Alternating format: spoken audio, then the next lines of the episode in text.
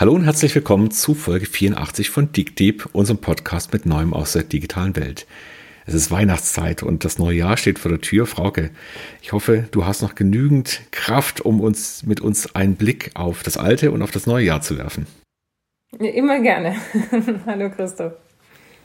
Das ist ja die Zeit von den Rückblicken, aber auch von den Ausblicken. Und wir haben ja unsere eigenen Rückblicke in einem Buch zusammengefasst. Die digitale Herausforderung heißt das ist im Haufe Verlag erschienen.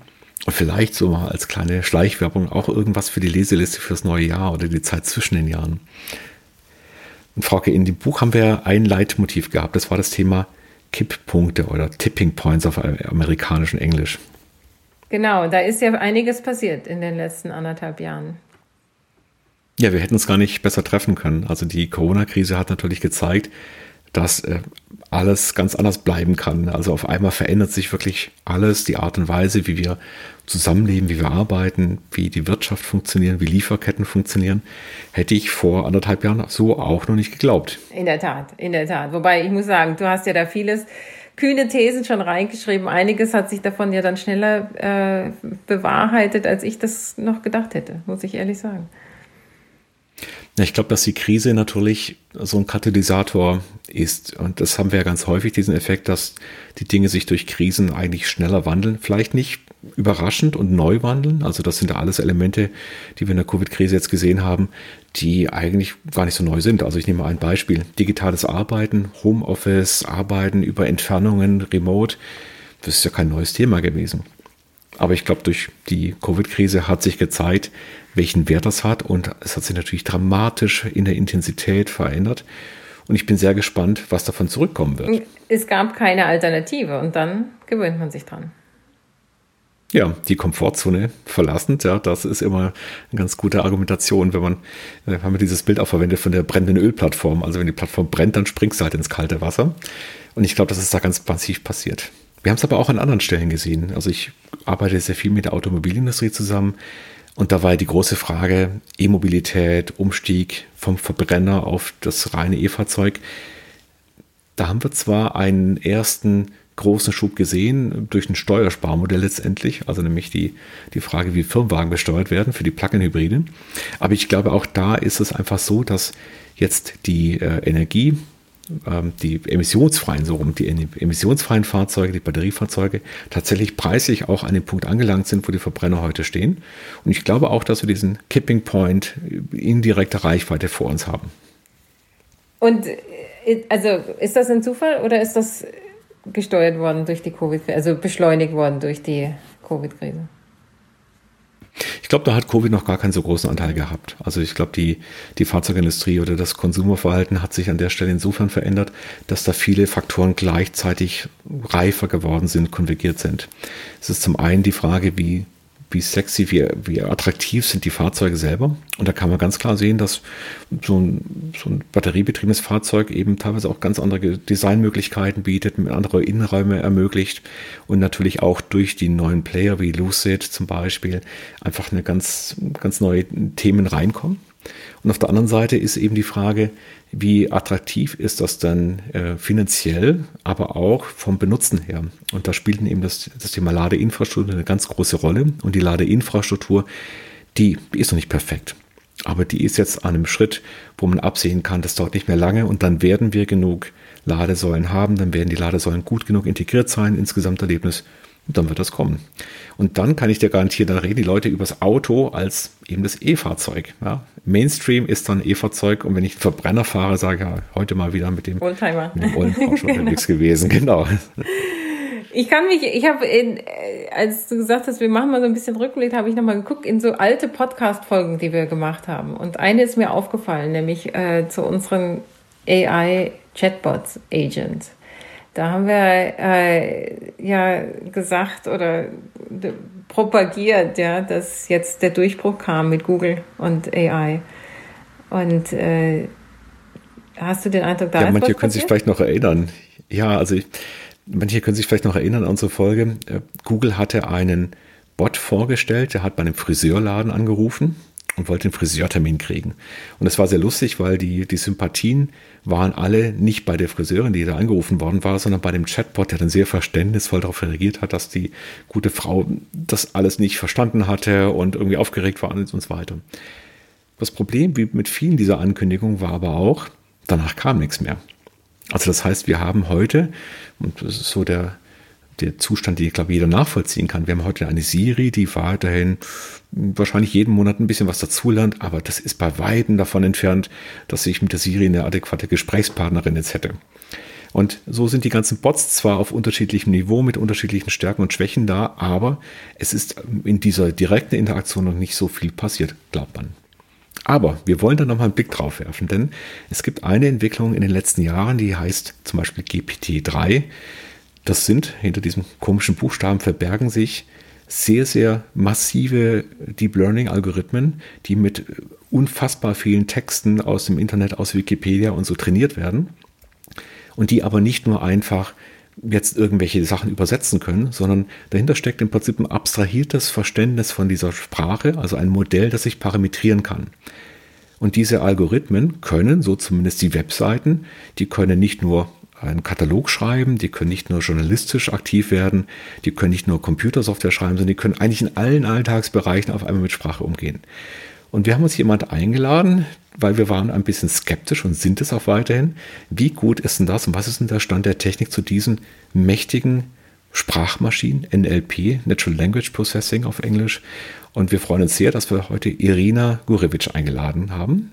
Und sie wird uns einen Ausblick und einen Stand der Technik zum Thema der Sprachverarbeitung geben.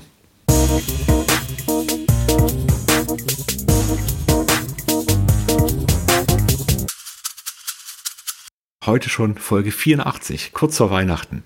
Und in dieser speziellen Weihnachtsfolge wollen wir auch einen speziellen Gast vorstellen. Frauke, aber den kannst du ganz gut vorstellen. Du kennst nämlich Irena Gurewitsch viel besser als ich. Genau. Ähm, Irena, sehr schön, dass du heute bei uns bist. Äh, Irena Gurewitsch ist äh, Löwe-Spitzenprofessorin an der TU Darmstadt äh, und ist Expertin für NLP und Conversational Agents. Und ich hatte gerade nachgeschaut, wir haben vor fast vier Jahren dazu ja mal eine Folge gehabt und äh, hatten damals noch sehr vernichtend auf die Chatbots geguckt. Und seitdem ist so viel passiert, dass es für mich wirklich eine große Freude ist, dieses Thema mit Irena heute nochmal anzugehen. Ja, hallo, ich freue mich auch sehr. Danke für die Einladung. Irena, wir haben in den letzten Wochen, Monaten häufig darüber gesprochen, weil wir versuchen, gemeinsame Projekte in diese Richtung zu starten, ähm, Chatbots sozusagen zu modernisieren. Was ist denn dein Blick auf die letzten fünf Jahre oder vielleicht sogar zehn Jahre, was da passiert ist? Was ist denn für dich sozusagen der, der, der spannende Durchbruch gewesen oder der, den du da am Horizont siehst? Ja, also es ist sehr, sehr viel passiert im Gebiet Natural Language Processing und künstliche Intelligenz im Allgemeinen. Das hat damit zu tun, dass wir ganz große Fortschritte im Bereich des maschinellen Lernens gemacht haben. Das Stichwort heißt Deep Learning, ähm, tiefe neuronale Netze und äh, große Daten. Also da sind so zwei Innovationsfaktoren. Damit lassen sich sehr ähm, ja, sehr leistungsstarke Sprachmodelle äh, berechnen. Also das Wort Sprachmodelle also, ähm, ist ganz wichtig. Also da spielen ähm, enorm große Datenmengen eine Rolle und es werden statistische Zusammenhänge in der Sprache ähm, im Modell gelernt. Und dann kann man mit wenigen Handgriffen sozusagen diese Modelle an ganz verschiedene Aufgabenstellungen im Bereich Sprachverstehen anpassen. Und das hat ähm, die Arbeit im Bereich Natural Language Processing sehr stark äh, verändert. Und äh, diese Modelle, also gibt es ja ähm, auch von ganz großen Anbietern, großen Firmen, also die die Modelle zur Verfügung stellen und damit kontrollieren sie gewissermaßen auch den Fortschritt ähm, in diesem äh, Gebiet. Und das betrifft ja, also um da auf deine Frage zu äh, Conversational Agents zurückzukommen, auch natürlich dieses Gebiet. Also weil das ja eine von äh, vielen, von tausenden möglichen Anwendungen von Natural Language Processing ist. Und das hat das quasi auf ganz andere Füße äh, gestellt. Also dennoch, äh, ja, also ist es noch nicht so weit, dass jeder von uns mit so einem Conversational Agent äh, herumläuft in der Stadt. Also gibt es in der Forschung sicher noch viel zu tun. Nochmal, bevor wir auf die Agents gehen, nochmal zurück kurz auf die Übertragung dieser Modelle. Ja. Denn, also wenn ich das richtig verstanden habe, im, also für mich ist der Groschen gefallen, als ich mir überlegt habe, dass man das in der Übersetzung, also von einer Sprache in die nächste anwendet, dass man nicht mehr eine Sprache direkt in die nächste und dann wieder zwei ineinander übersetzt, sondern im Hintergrund ein Modell lernt und dann sozusagen die Übersetzung läuft über diese im Hintergrund gelernten Zusammenhänge. Ist das korrekt? Wäre das, oder gibt es einen besseren Anwendungsfall, mit dem du das erklären kannst? Aufgabenstellungen im Natural Language Processing lassen sich als ein Mapping von zwei äh, Folgen von äh, sogenannten Tokens oder Worten in einfacher Sprache modellieren. Ja, und so ist in maschineller Übersetzung, also man hat eine Folge von Worten in einer Sprache und projiziert quasi auf eine Wortfolge in einer anderen Sprache.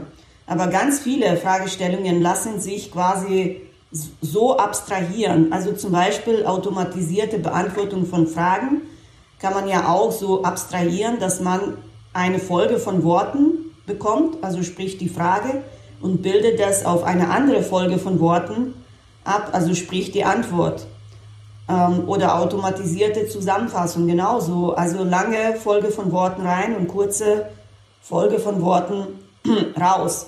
Also insofern auf einer abstrakten Ebene gesehen sind diese Aufgabenstellungen äh, sehr dicht beieinander. Okay, also Irina, wir reden jetzt nicht über die Spracherkennung erstmal, also das, was man bei der Siri kennt, sondern wir reden darüber, tatsächlich auch Texte entsprechend zu generieren. Was mir da aufgefallen ist, ähm, bislang gab es ja immer solche Sprachsysteme sehr spezifisch, also für Rechtsanwälte, für Mediziner und was und so weiter. Und bei diesen neuartigen Anwendungen wie GPT-3 da kann man jetzt ja tatsächlich auch einen ganz bunten Blumenstrauß von Texten generieren. Also ob ich jetzt einen Katalogtext generieren lasse für irgendwelche Produkte oder ob ich Computersoftware schreiben lasse, das scheint alles damit möglich zu sein. Ja, ja also äh, scheint möglich zu sein, ist gut gesagt. Also nach außen sieht es ja ganz toll aus, also ist ja auch sehr leistungsfähig, aber wenn man im Detail guckt, also gibt es natürlich äh, verschiedene Problemchen. Also zum Beispiel ähm, kann man ja äh, Fake News äh, generieren, also viele Fakten lesen sich zwar hervorragend, stimmen die in Wirklichkeit aber nicht. Und da die Modelle auf großen natürlichen Sprachdaten gelernt sind, also lernen sie alle möglichen Datenverzerrungen, äh, die nicht erwünscht sind, also zum Beispiel rassistische Datenverzerrungen und also können also unerwünschte Dinge auch ähm, ausspucken. Und äh, da besteht auch also ein großer Forschungsbedarf, also diese Modelle dahin weiterzuentwickeln, also dass sie menschenfreundlicher werden und auch viel weniger Energie ähm, fordern, also um überhaupt gelernt und eingesetzt zu werden. Denn ein großes Problem ist, dass das auf riesigen, unvorstellbar großen Sprachdaten gelernt wird und sehr, sehr viele Parameter hat. Ne? Und also im Grunde genommen jedes neue Modell GPT gegenüber GPT-2 ist Faktor 10 größer und GPT-3 gegenüber GPT-2 wieder Faktor 10 größer. Das braucht immer mehr Rechenkapazität und immer mehr Energie. Und ähm, ähm, das ist natürlich nicht im Sinne der Zeit und ähm, ähm Stichwort Klimawandel und so weiter, aber auch in der Wirtschaft können viele kleine Firmen solche Modelle gar nicht sinnvoll einsetzen, weil sie die Hardware-Kapazitäten dafür gar nicht haben. Also ich versuche, ja. Mhm. Ich versuche nochmal so ein bisschen für den, für den Zuhörer nochmal auch äh, nochmal zusammenzufassen. Also wir kommen jetzt in der Sprachverarbeitung weg von einzelne Phoneme ergeben irgendwie ein Wort und so weiter. Also wir sind eine Abstraktionsebene drüber. Wir schauen uns also an, wie diese Tokens, die du genannt hast, also Begriffseinheiten, Deutungseinheiten, wie die miteinander eigentlich statistisch eigentlich miteinander vernetzt sind. Und darüber, über diese hohe Abstraktion ist es dann möglich, auch ganz unterschiedliche Sprachtexte, Textarten und so weiter zu verarbeiten und, äh, und unterschiedliche Aufgabenstellungen auch zu bewältigen. Ähm, jetzt hast du gesagt, dafür braucht man sehr viel Aufwand, das heißt sehr, sehr viele Daten und einen hohen äh, Energieaufwand, also auch viel Rechenkapazität. Ähm, ich vermute mal, das liegt dann in den Händen von sehr wenigen Playern, die überhaupt in der Lage sind, auf so viele Daten zugreifen zu können. Wer sind denn diese Player und was für Daten gehen denn da heute rein? Ja, das sind ja logischerweise große Firmen, also die über solche Rechenkapazitäten äh, verfügen. Also GPT-3, also ist zum Beispiel auf Common Crawl und Wikipedia gelernt, aber auch vielen anderen Daten aus dem Internet äh, gecrawlt. Ähm, und ähm, hervorgegangen ist ähm, das von OpenAI. Also ich glaube, also Microsoft hat die exklusive Lizenz auf den Quellcode ähm, gekauft und alle anderen dürfen sich in einer Schlange anstellen, also um äh, die API zu benutzen. Aber es gibt natürlich auch Gegenbewegungen auf dem Markt also es gibt auch ähm, andere Player, also die sich zur Aufgabe gemacht haben, also ähm, ähnliche Technologie zu entwickeln und vielleicht auch also Technologie, die weniger Rechenkapazitäten braucht, aber qualitativ ähnliche Modelle oder sogar bessere Modelle bereitstellt. Also in Deutschland ist das ein Start-up im Bereich KI, Aleph Alpha, äh, soweit ich weiß, aber es gibt auch andere im Ausland. Ich wollte aber noch auf einen Punkt hinweisen. Also du hattest ja das Thema ähm, äh, gesprochene Sprache auch angesprochen. Also zwar habe ich das nicht unter den Beispielen erwähnt, aber im Grunde genommen auch dort ist das äh, Deep Learning ähm, ähm, die Technologie der Wahl und hat dort Einzug gehalten und also letztendlich auf einer abstrakten Ebene ist ja auch genauso eine Folgentransformationsaufgabe. Man hat eine Folge von Phonemen und transformiert das in eine Folge von äh, Worten oder Tokens. Ja? Also die Technologie ist genau dieselbe. Irina, entsteht dabei auch in irgendeiner Weise ein, ein Weltwissen? Also weiß man dann äh, auf dieser Ebene dann auch, was die Dinge semantisch bedeuten? Oder ist es weiterhin einfach ein Deep Learning-Algorithmus, bei dem ich nur sehr schwer herausfinden kann, was eigentlich mein System da verstanden und gelernt hat? Verstanden in Anführungsstrichen. Das ist eine sehr, sehr gute Frage. Also ich glaube, also die ist schon so quasi in den Grundlagen von Philosophie äh, verankert. Was bedeutet es eigentlich, Dinge zu wissen? Ja, also das ähm, ist eine kontroverse äh, Frage. Äh, allerdings, also ähm, kann ich dazu sagen, also ohne jetzt äh, auf die Philosophie einzugehen, das ist äh, ähm, kein Expertisenbereich von mir. Ähm, aber also im Bereich Sprachverarbeitung und KI, also gibt es in den letzten Jahren zunehmend viele Forschungsarbeiten, die damit, äh, sich damit befassen, also was diese Sprachmodelle eigentlich lernen. Und ähm, man hat herausgefunden, dass die Sprachmodelle auch äh, linguistisches, also sprachwissenschaftliches Wissen lernen. Also zum Beispiel ähm, also grammatikalisch korrekte Wortfolgen und ähnliches. Ja, es wird aus den Daten quasi gelernt. Und ähm, also in den letzten Jahren hat man auch festgestellt, dass die Sprachmodelle so etwas wie Faktenwissen lernen, also weil sie sich einfach merken, welche Entitäten äh, dann in welchen Kontexten vorkommen und das könnte man als Faktenwissen bezeichnen. Also ob die Modelle das im menschlichen Sinne gelernt haben oder nicht, das sei nochmal dahingestellt. Ja, das ist ja diese berühmte ähm, philosophische Frage, aber in Ansätzen ist es so, dass sie einfach das Weltwissen quasi implizit abspeichern. Mhm.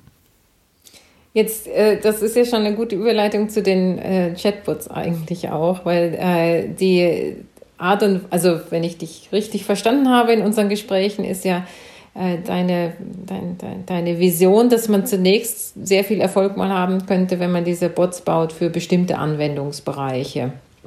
Also nicht zu versuchen, sozusagen einen generellen Bot, der alles verstehen kann, sondern etwas gezielter, aber dafür einer, der auch äh, genau an der Stelle hilft, an dem der Mensch nämlich Schwierigkeiten hat, die Verarbeitung großer Datenmengen. Kannst du vielleicht mal kurz skizzieren, was da, was du dir da vorstellst, was da möglich ist und woran man arbeiten sollte? Ja, sehr gerne. Also ich glaube, ich würde erstmal differenzieren. Also im Alltag hätte ich gerne einen Agenten, also der oder die mich begleitet und mir hilft bei den Alltagsaufgaben. Ich möchte nicht mit äh, 100 verschiedenen Agenten zu tun haben. Und äh, dieser KI-Agent sollte in der Lage sein, auch verschiedene Bereiche quasi zu bewältigen und mich dabei zu unterstützen und von einem Bereich in den anderen ähm, zu schalten. Also so wie ein Mensch das ja auch im Prinzip tut. Also wenn ich erstmal was koche, dann esse ich was, dann gucke ich fern und so weiter. Also sind ja alles verschiedene Bereiche und eigentlich wünsche ich mir einen Agenten, also der mit mir also durch den Tag geht und das äh, bewältigt. Also das, worauf du hinaus wolltest, also sind vermutlich ähm, Conversation Agents, also die ähm, einen Menschen also in seiner beruflichen Tätigkeit unterstützen könnten. Ja, das ist dann nochmal was anderes, also denn dann müssten sie ja auch auf diesen äh, Gegenstandsbereich, also beispielsweise Ingenieurswesen, also äh, in einer bestimmten Branche äh, spezialisiert werden. Ja, das wären dann auch keine Alltagsagenten äh, mehr, sondern also eben Agenten für die berufliche Tätigkeit.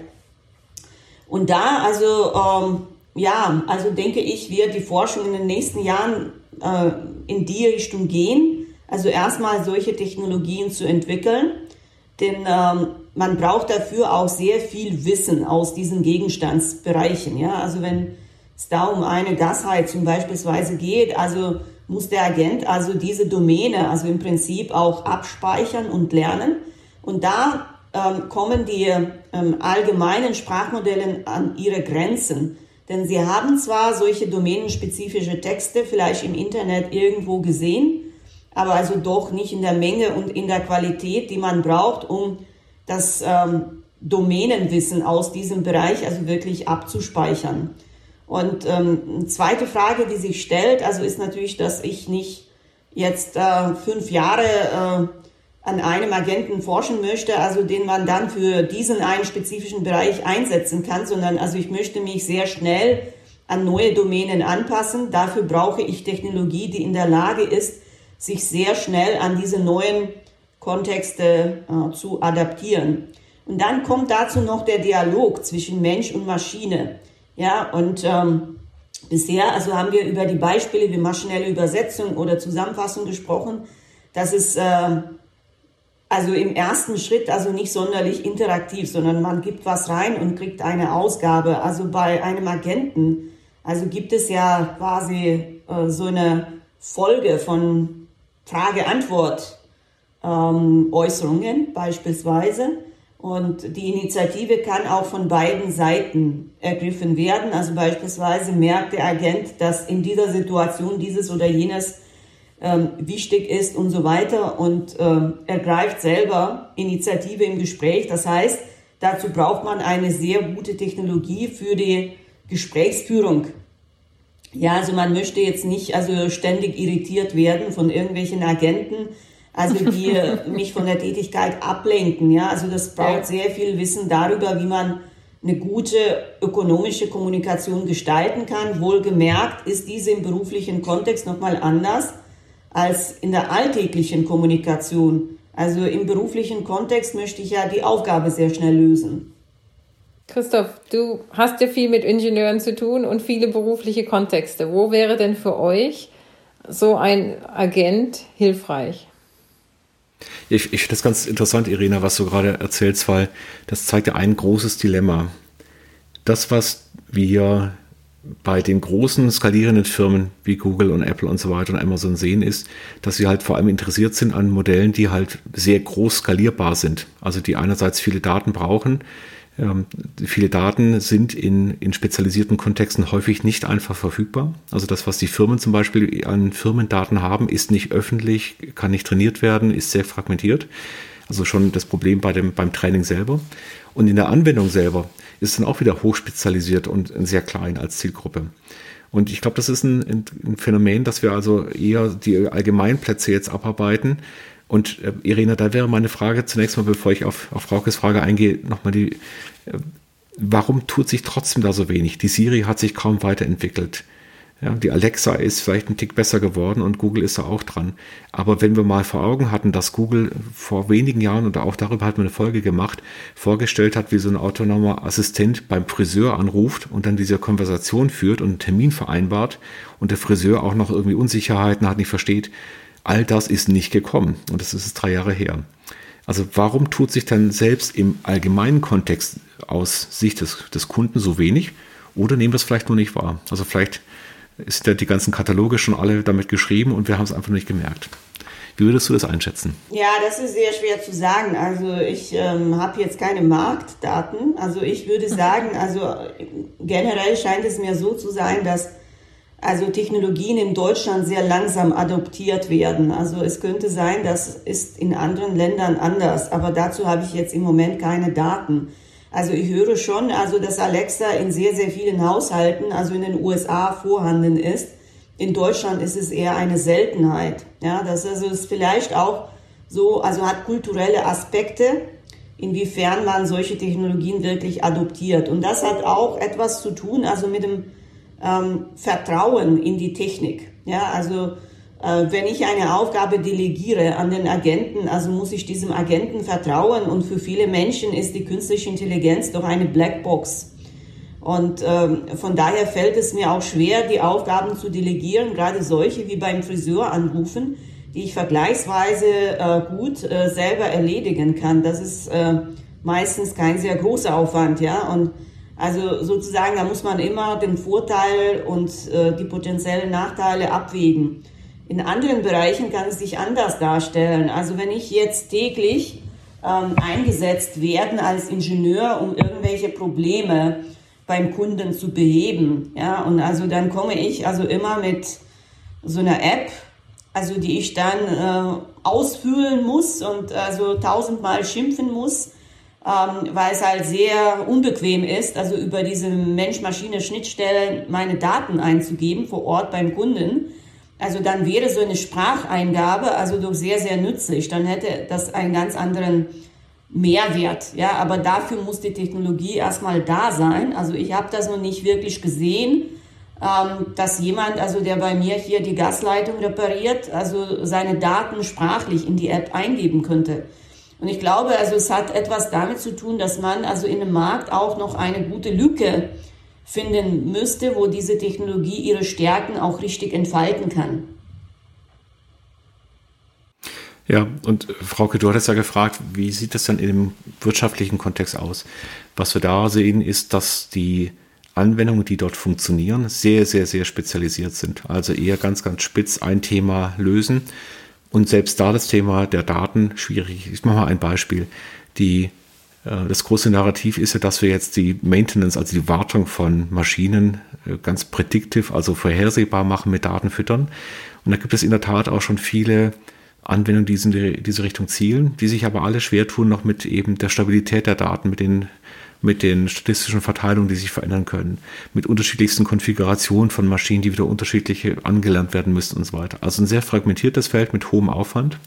Und es ist mitnichten so einfach, dass wir also eine generelle, allgemeine Maschine hinstellen können, die mit äh, unterschiedlichsten Datenformaten und Qualitäten robust umgehen kann.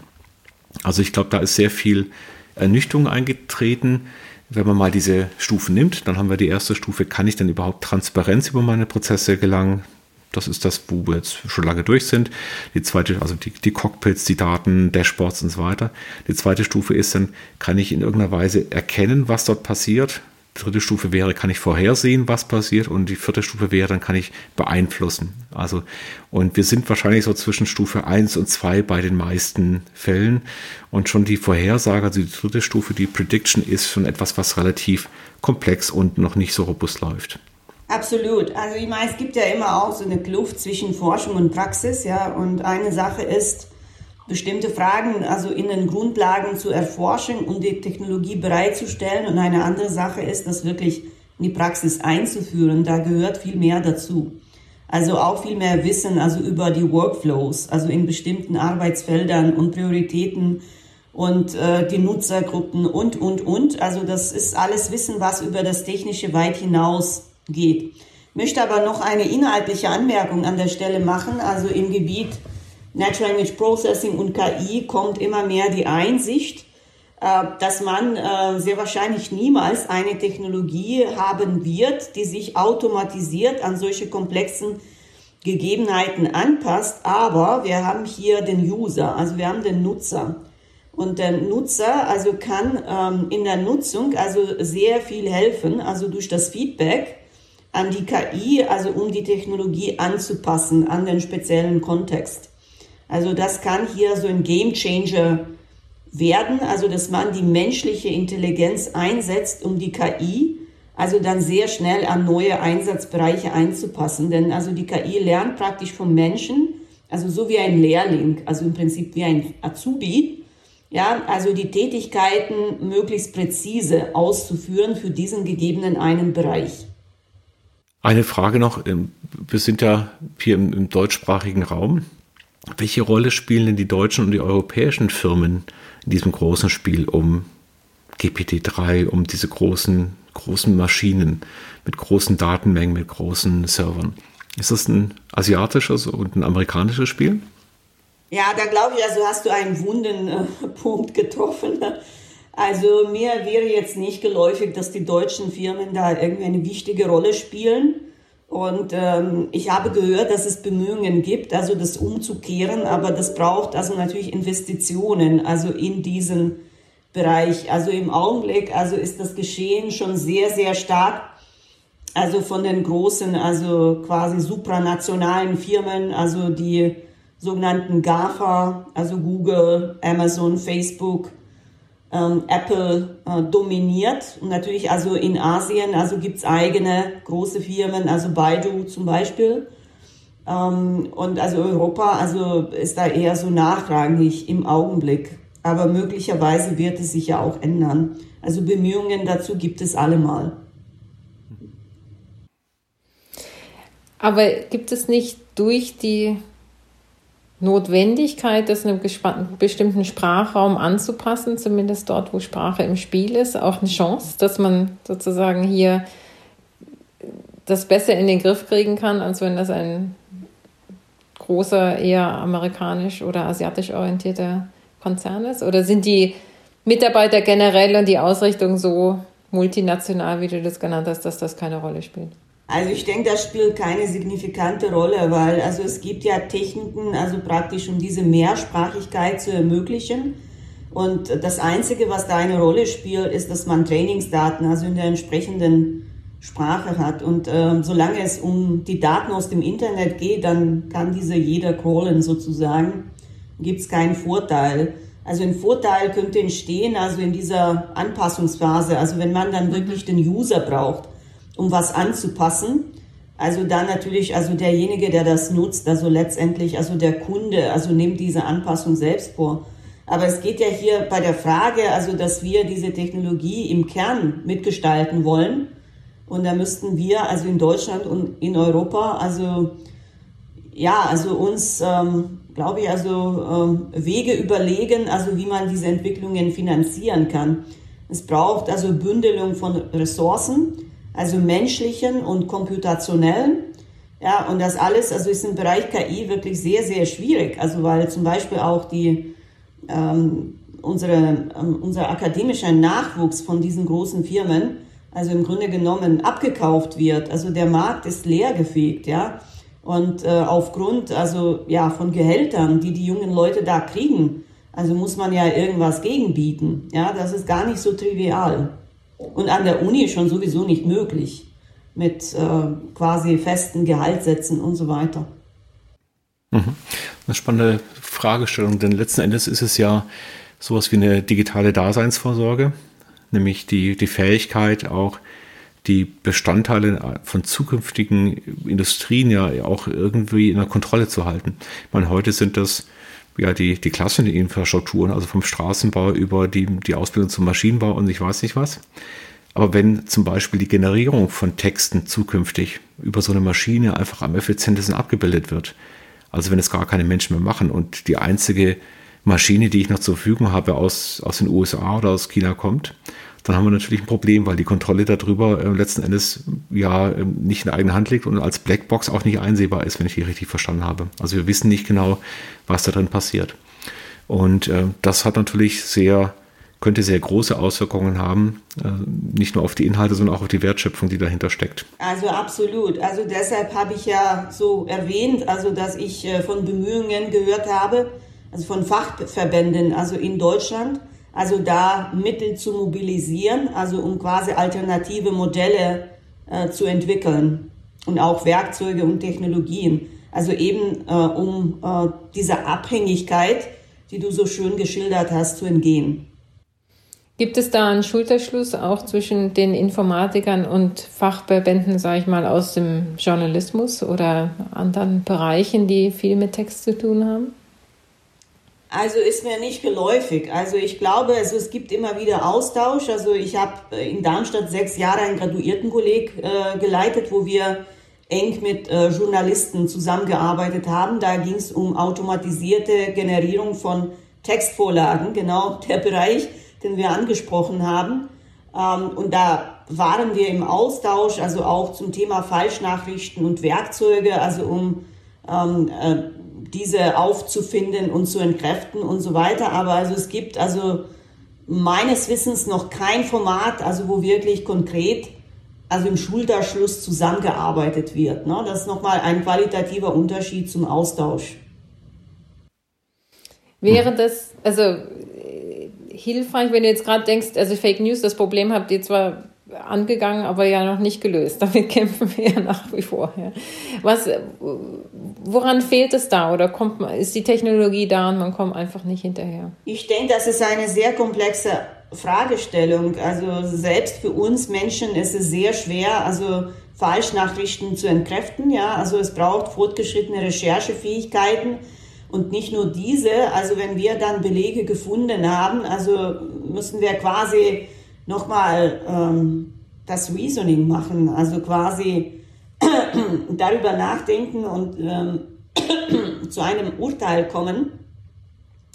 Und genau an diesen Fähigkeiten, also fehlt äh, es äh, der aktuellen Sprachtechnologie, ja.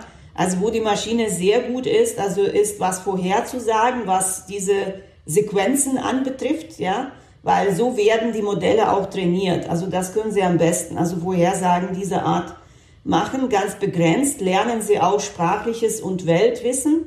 Darüber haben wir auch schon mal heute kurz gesprochen. Ähm, aber die Fakten miteinander sinnvoll zu verknüpfen, also an diesen Fähigkeiten fehlt es noch und da sehe ich einen sehr großen äh, Schritt, also in der Forschung, also in Zukunft. Also das Reasoning, also über all das Wissen, was man quasi gelernt hat. Ja, also muss man auch anwenden können und das kann die Maschine heute noch nicht so gut. Irina, wenn wir mal nach vorne schauen, was ist denn deine Vision in diesem Feld? Du beschäftigst dich ja schon sehr lange damit. Wo wird die Reise gehen? Ja, das ist die Preisfrage. Also in den letzten zehn Jahren also sind ganz tolle Dinge passiert und ähm, ja, also ich freue mich sehr über die Erfolge der Sprachtechnologie. Also das ist heute nicht mehr wegzudenken. Und ähm, wie wir heute schon besprochen haben, also waren da so die Game Changers, die großen Daten und äh, die großen Rechenkapazitäten. Und dadurch wurde es möglich, so große Sprachmodelle zur Verfügung zu stellen. Also ich denke, der nächste große Schritt also ist die Einbeziehung von Mensch, also in diese Technik, also Mensch, ähm, ja, Technik-Kooperation. Und ähm, das klang schon so ein bisschen an. Also in den Expertenbereichen, also können wir mit Lernmethoden, also Modelle lernen, aber wir können diese niemals ganz ähm, passgenau machen an einen bestimmten Anwendungskontext. Das braucht menschliche Intelligenz und da ähm, wird die Forschung sich hinbewegen, meiner Meinung nach. Also wie kann man die menschliche und die maschinelle Intelligenz auf Augenhöhe miteinander verknüpfen? Also das wird äh, meiner Meinung nach die nächste Major Innovation sein, zu einem, die zu einem qualitativen Sprung nach vorne ähm, führen könnte. Also in den nächsten fünf bis sieben Jahren. Sehr schön. Also Bislang ist ja künstliche Intelligenz eher künstliche Ignoranz an vielen Assistenten, die man heute noch sieht. Das heißt, deine Vision ist eine Augenhöhe, in der sich beide Seiten besser verstehen, besser miteinander interagieren können und sich ergänzen können. Finde ich eine sehr spannende. Ja. ja, die beiden Seiten haben ja jeweils auch unterschiedliche Kompetenzen und unterschiedliche Stärken. Und wenn es uns gelänge, also das geschickt miteinander zu kombinieren, dann könnte es zu einem nächsten großen Fortschritt kommen. Ja, ich glaube, das ist auch eine Vision von vielen dabei, dass ähm, der Computer eine Ergänzung für das menschliche Gehirn, für seine Fähigkeiten sein könnte. Noch müssen wir uns mit der Serie rumschlagen, aber ich danke dir sehr, dass wir deine Einblicke gewinnen konnten. Uns hat heute vor allem interessiert, wie sich denn die, der Umgang mit Sprache in der KI weiter verändert und weiterentwickelt hat. Und als Zwischenfazit kann ich nur sagen, also wir sind auf dem Weg, aber mein Friseurtermin muss ich immer noch alleine machen und vielleicht ist es auch gar nicht schlecht so. Irina, danke genau. dir und ja, ein, eine gute Weihnachtszeit. Kommt danke, gut ins neue Jahr. Ja.